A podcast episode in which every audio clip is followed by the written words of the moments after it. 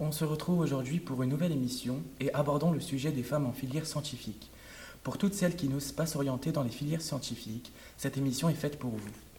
Bonjour, les femmes représentent plus de la moitié, 55% des élèves de l'enseignement supérieur en 2018. Mais ces chiffres cachent une- un paradoxe. Elles, euh, si elles sont souvent plus diplômées que les hommes, elles sont encore absentes dans certaines filières. Les femmes sont-elles plus ou moins diplômées que les hommes? Les, fa- les femmes ont tendance à faire plus d'études que les hommes. Au lycée, déjà, les femmes réussissent mieux leur bac. 86 contre 60 76% pour euh, les hommes en 2018. D'après l'enquête ministérielle publiée en 2019, ensuite, elles euh, poursuivent leurs études plus longtemps. 51% contre 42,5% des hommes. Selon cette même étude, pour être plus précise, elles sont plus nombreuses à décrocher un diplôme Bac plus 2. En 2018, près de 37% des femmes de 25 à 34 ans, seulement 30 des hommes atteignent ce niveau de diplôme. Alors, pourquoi ne retrouvons-nous pas autant de femmes dans les milieux scientifiques? Même si elles font plus d'études supérieures, les femmes sont malheureusement exclues de certaines filières qui sont majoritairement masculines. Cette inégalité commence dès le lycée avec les choix de spécialisation. Alors que la part des femmes dans la filière générale du baccalauréat dépasse de 10 points, celle des hommes en 2018, elle devient inférieure de 4 points dans le cursus professionnel. En fait, dès le lycée, les filles sont davantage orientées vers les formations littéraires et économiques que les filières scientifiques. Selon les statistiques, statistiques de l'éducation nationale, près de 80% des élèves de terminale littéraire étaient des femmes en 2013. Nous l'avons bien compris, les femmes qui manquent de confiance en elles n'osent s'aventurer dans les filières scientifiques.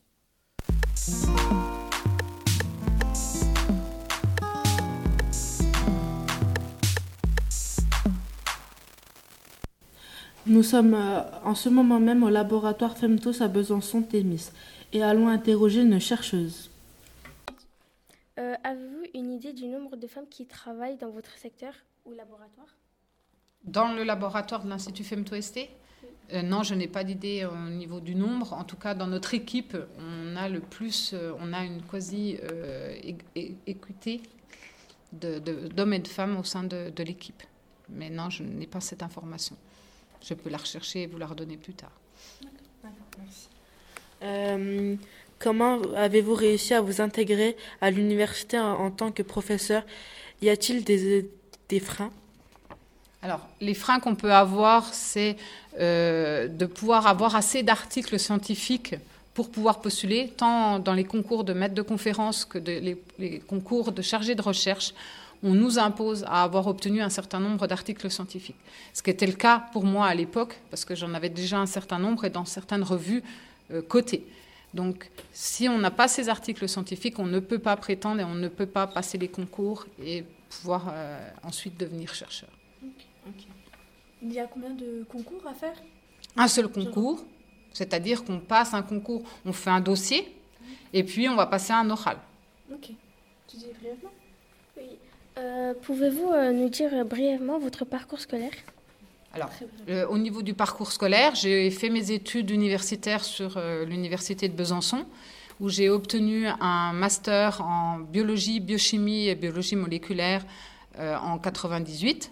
Puis j'ai fait un- une thèse en Suisse de 2001 à 2006 sur les plantes et les protéines membranaires qui sont impliquées dans la sécheresse.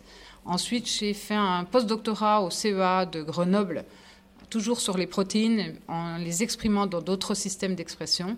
Et j'ai réussi à avoir un- concours donc, de chercheur CNRS en 2009 au CEA de Saclay.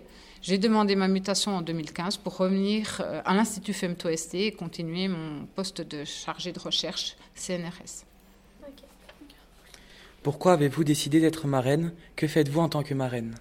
Alors, pour moi, c'est très important que vous, les jeunes générations, soyez au courant de tout ce qui existe et de toutes les possibilités qui vous sont offertes, en tout cas, de pouvoir continuer, de continuer en particulier dans le domaine de la science.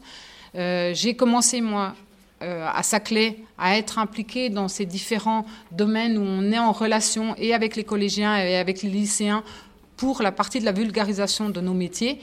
Et puis depuis que je suis arrivée sur Besançon, encore plus dans, dans les différentes actions qu'on peut avoir vers vous et en particulier vers les jeunes générations qui rentrent ensuite dans le cursus scientifique du lycée pour euh, savoir vos, vos, vos, passions futures et en tout cas qu'elles soient peut-être ou pas scientifiques. C'est important. Oui, c'est très important.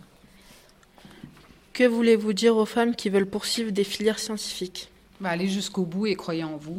Parce que de toute façon, quand on croit en soi et qu'on a la niaque, on, peut aller jusqu'au bout. Merci beaucoup. Merci beaucoup. Merci beaucoup. Qu'en est-il maintenant des jeunes étudiants? Euh, Pouvez-vous vous présenter, s'il vous plaît, en... brièvement? Oui, alors moi, je m'appelle Evan. Euh, j'ai suivi un cursus euh, général, donc j'ai fait un bac scientifique. Euh, et ensuite, je suis allée en fac de biologie, donc à Besançon. Combien êtes-vous dans la promotion? Alors, dans ma promotion, euh, je suis spécialisée en écologie en ce moment. Dans ma promotion, on est 60. Et sur toute la promotion euh, de sciences de la vie, on est à peu près 150. Et combien pensez-vous à peu près Combien vous êtes entre filles et garçons? Plus de filles que de garçons, ça c'est sûr. les... La biologie, ça attire plus les filles. Après, euh, les chiffres exacts, je les ai pas. Ok, d'accord. Est-ce que c'est votre choix d'avoir choisi une filière scientifique? Oui, c'est mon choix. c'était. C'était voulu. C'était ouais, c'était voulu. Depuis longtemps ou Ouais, depuis toujours. J'ai toujours été vraiment attirée par les sciences et le fait d'être une fille, c'était pas un problème pour moi. Pour faire des sciences. Vous sentez-vous euh, vous à l'aise dans votre groupe? Oui, très à l'aise. Ben, on est beaucoup de filles et euh, c'est pas un problème de travailler avec des garçons aussi. C'est toujours un plaisir de pouvoir échanger euh, tous ensemble. Sans aucun jugement. Sans aucun jugement. Nous sommes actuellement dans le bus qui nous ramène au collège et allons poser quelques questions maintenant à un étudiant masculin. Acceptez-vous de vous présenter brièvement? Euh, Oui, donc je m'appelle Antoine, euh, j'ai 20 ans et puis bah, je suis étudiant à la fac de sciences en licence 3 de mathématiques. Euh, comment, combien êtes-vous dans votre promo? On est une cinquantaine en licence 3 de mathématiques et une trentaine dans le magistère de mathématiques. Est-ce que c'est votre choix d'avoir choisi une filière scientifique? Oui, c'est entièrement mon choix. Euh, vous sentez-vous vous sentez vu à l'aise dans votre groupe? Euh, Complètement, oui. Euh, j'ai aucun problème avec ma promo. Voilà. Y a-t-il une majorité de filles et de garçons La parité est à peu près respectée. Après, bon, bah, on est sur 25. Les statistiques sont pas forcément très fiables, mais oui, normalement, la, la parité est respectée. Merci. Finalement, les temps changent et nous pouvons dire que maintenant, les femmes prennent leur place dans les filières scientifiques. On se retrouve pour une nouvelle émission la semaine prochaine.